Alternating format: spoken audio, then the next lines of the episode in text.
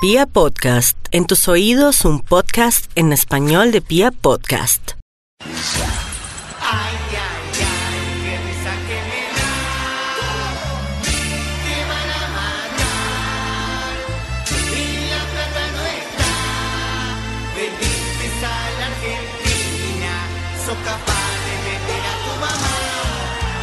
Amigos, ¿qué tal? Soy Michael el Turco Puertas, este es Árbitro y Juez, el podcast futbolero para los oyentes de Pia Podcast. Hoy, en el episodio número 10, tenemos a esos futbolistas que cambiaron los goles y los guayos por las curules y los escritorios de la política.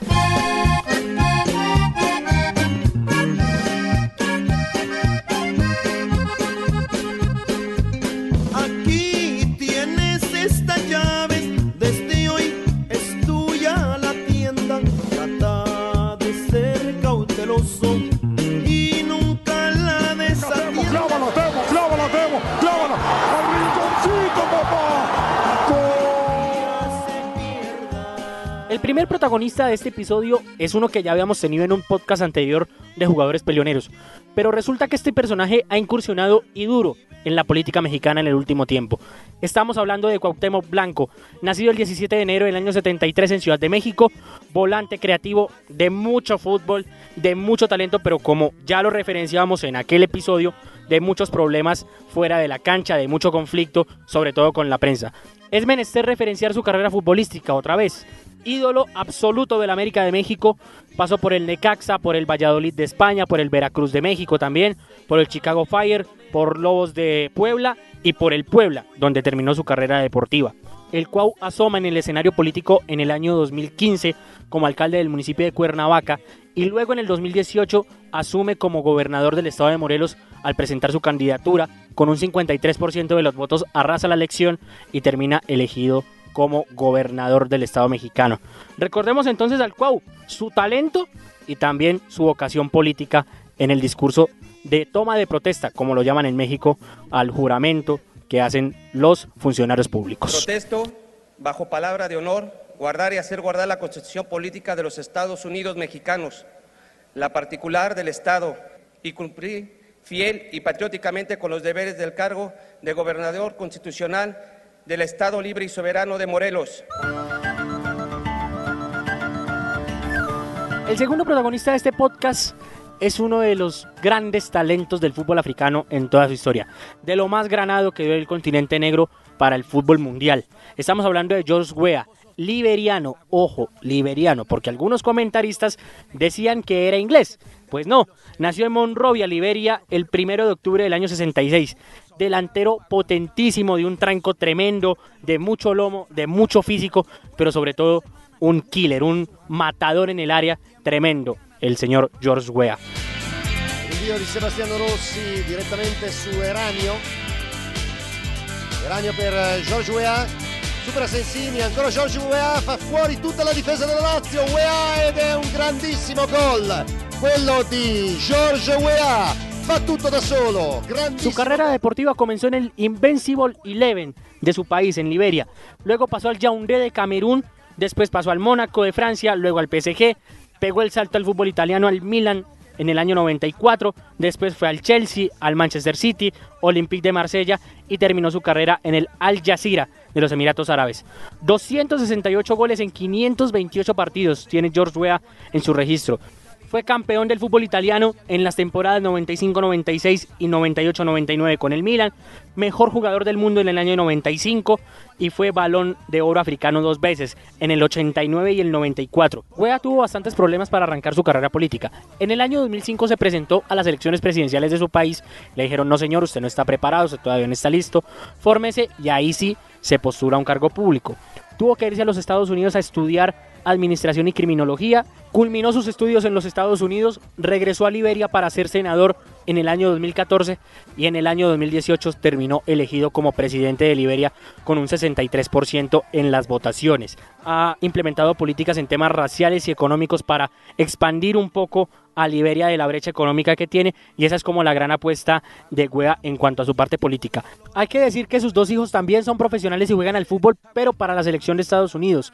Sobre todo su hijo Timothy, que fue pretendido por el Paris Saint Germain y que de a poco se ha ido ganando un lugar en la renovación generacional del fútbol norteamericano de cara a la Copa del Mundo de Qatar. Recordemos entonces a este genio que nos dio el continente africano, George Weah. Our quest is for in our local content,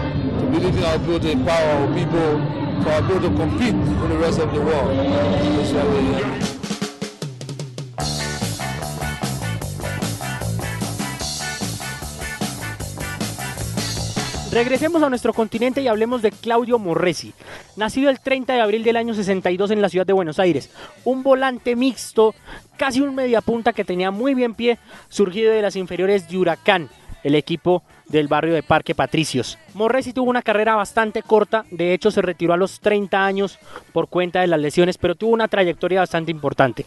Formado en Huracán, como ya lo decíamos, pasó por River Plate, vino a Independiente Santa Fe en el año 88, después fue a Vélez, después fue al Santos Laguna de México y terminó su carrera en Platense, en el Calamar. Tuvo dos pasos como técnico encargado de Huracán en el año 95 y en el año 2001.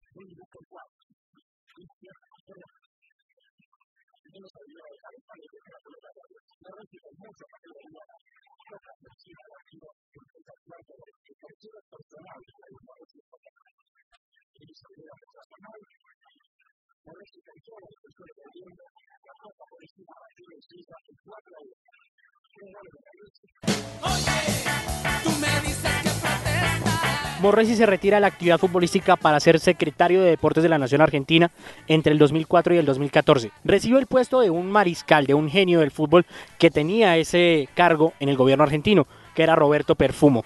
Bastante ligado con el kirchnerismo, con Cristina Fernández, con Néstor Kirchner, tuvo bastantes logros como dirigente en el deporte argentino, potenció mucho las fuerzas básicas, así que dejó digamos que un buen legado Morresi en el ámbito político.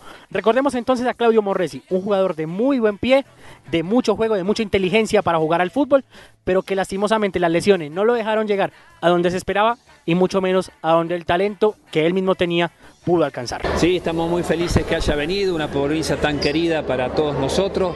Los Juegos Evita son ya un símbolo que tienen una historia muy importante en nuestro país, que a partir del año 2003 cada año van creciendo, vamos llegando a más jóvenes, con la Secretaría de Deportes Provinciales vamos avanzando para que, bueno, este, cada chico de nuestro país y cada joven pueda tener una igualdad de posibilidades.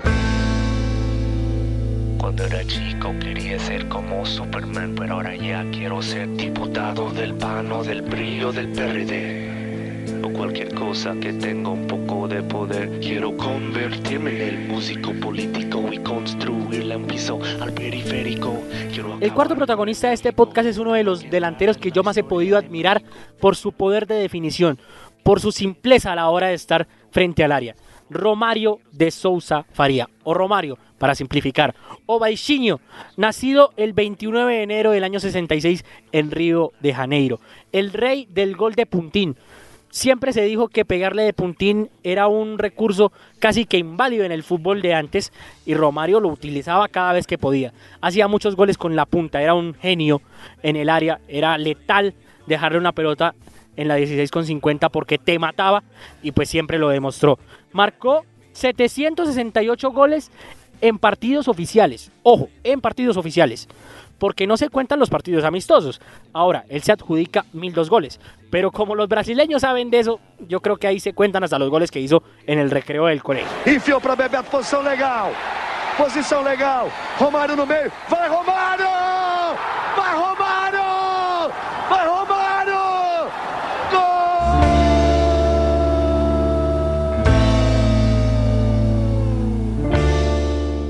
La trayectoria futbolística de este monstruo del área fue así. Tuvo cuatro ciclos en Vasco da Gama. Fue al PSV Eindhoven, fue al Barcelona, tuvo dos ciclos en Flamengo, se le recuerda mucho el encontronazo con Chino Sandoná, fue al Valencia, fue al Miami United y terminó su carrera en el América de Minas Gerais. Tiene un título individual bastante difícil de igualar. Es el jugador que más veces ha salido goleador en campeonatos de primera división en toda la historia del fútbol. 10 veces en Brasil, 3 veces en Holanda y una en España. 14 veces ha salido como artillero de un campeonato en todo el año, hay que decirlo, en toda la temporada. Es un hombre que también hay que decirlo, ha vivido de la polémica, ha estado con líos de prostitución, ha estado preso por un tema de evasión de impuestos, ha tenido problemas con sus técnicos, en fin, ha sido un hombre bastante mediático y ese poder mediático lo llevó a ser senador del estado de Río de Janeiro con una votación histórica en el año 2014 con 4 millones de votos. Se hizo Romario. 4 millones de votos no es una cifra para nada despreciable. Como a Romario le dicen el Chapulín, y como diría el Chapulín Colorado no contaban con su astucia, pues quiso aprovechar ese caudal de 4 millones de votos para aspirar de frente a la gobernación de Río de Janeiro en el año 2018.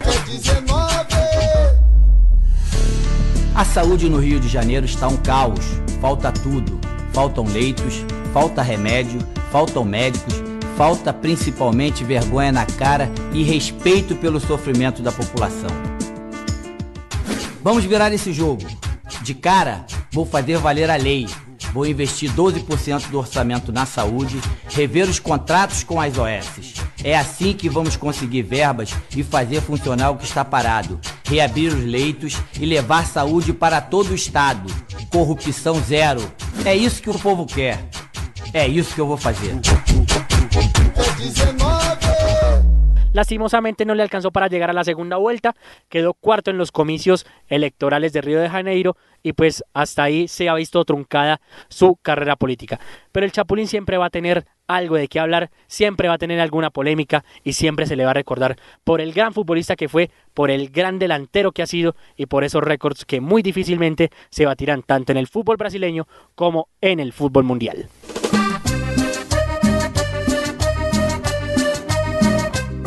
En Colombia no podíamos ser ajenos a esto de tener representantes futbolísticos en las altas esferas del poder. Y es por eso que aquí aparece el gran Willington Alfonso Ortiz Palacios. Nacido en Tumaco, Nariño, el 26 de marzo del año 52. Trayectoria muy corta en cuanto a número de equipos, pero muy sustanciosa en cuanto a la calidad de fútbol que nos regaló. Pasó por Millonarios, es confeso hincha azul de hecho. Pasó por el Deportivo Cali y terminó su carrera en el América de Cali. Nunca pudo jugar un mundial el viejo Willy. Jugó las eliminatorias del 74, del 78, del 82 y del 86, pero nunca se pudo clasificar. Le pidieron que jugara la eliminatoria del 90, pero pues físicamente él dijo, no puedo más, no doy más. Y vaya y sea la sorpresa que la selección terminó clasificando al Mundial de Italia 90. Atención, que hay peligro. Willington Ortiz. Gol. Gol del América de Cali. Cuando se están cumpliendo 3 minutos 30 segundos del primer tiempo. Los números del viejo Willy, 215 goles en 731 partidos oficiales. Fue técnico de la selección Colombia en el año 94 para los Juegos Odesur. Ese ha sido como el acercamiento del viejo Willy en cuanto a la dirección técnica. Ha tenido más bien poco interés en estar frente a los banquillos el gran Willington Ortiz. Políticamente no le fue muy bien al viejo Willy en su gestión. Fue elegido en el año 2002 como representante por parte de las comunidades afrocolombianas a la Cámara de Representantes, pero en el 2004 la Procuraduría General de la República le abrió un proceso de investigación por cuenta de unas deudas contraídas en su campaña y que no fueron justificadas ante el ente de control. Casi se le decreta la muerte política a Willington Ortiz. O sea, fue de bastante gravedad el asunto y pues con todo este escándalo y con todo ese problema que se armó en su campaña y en su gestión, que tampoco fue muy afortunada, pues Willington Ortiz decidió alejarse del ámbito político. Recordemos al viejo Willy, entonces, hablando de su paso por la Cámara de Representantes y por qué prefiere más bien el fútbol y el mundo de la pelota. ¿La política o el fútbol? El fútbol, porque el fútbol hace amigos y la política crea muchos enemigos. Para todo lo que quieres estudiar, menos para eso no lo pago yo. ¡Ay! Para político no. Amigos y amigas, así llegamos al final de este episodio de Árbitro y Juez. Y como ustedes ya escucharon, a algunos les fue bien, a otros no tanto, y otros están recién empezando sus gestiones a ver qué tanto de lo aprendido en el mundo del fútbol les aporta para la transformación de sus comunidades. Y bueno, el lazo entre fútbol y política siempre va a estar ahí, así que hoy recordamos a esos futbolistas que pasaron de las canchas a los atriles. Ay, ay,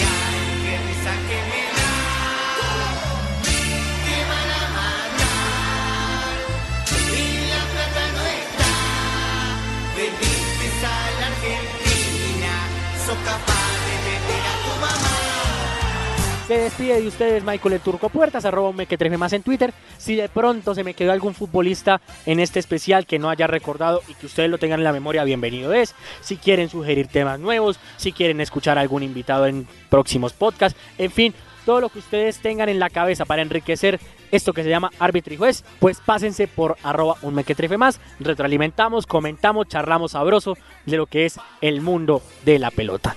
Yo les deseo buen viento, buena mar y buen camino para todos. Chao, chao.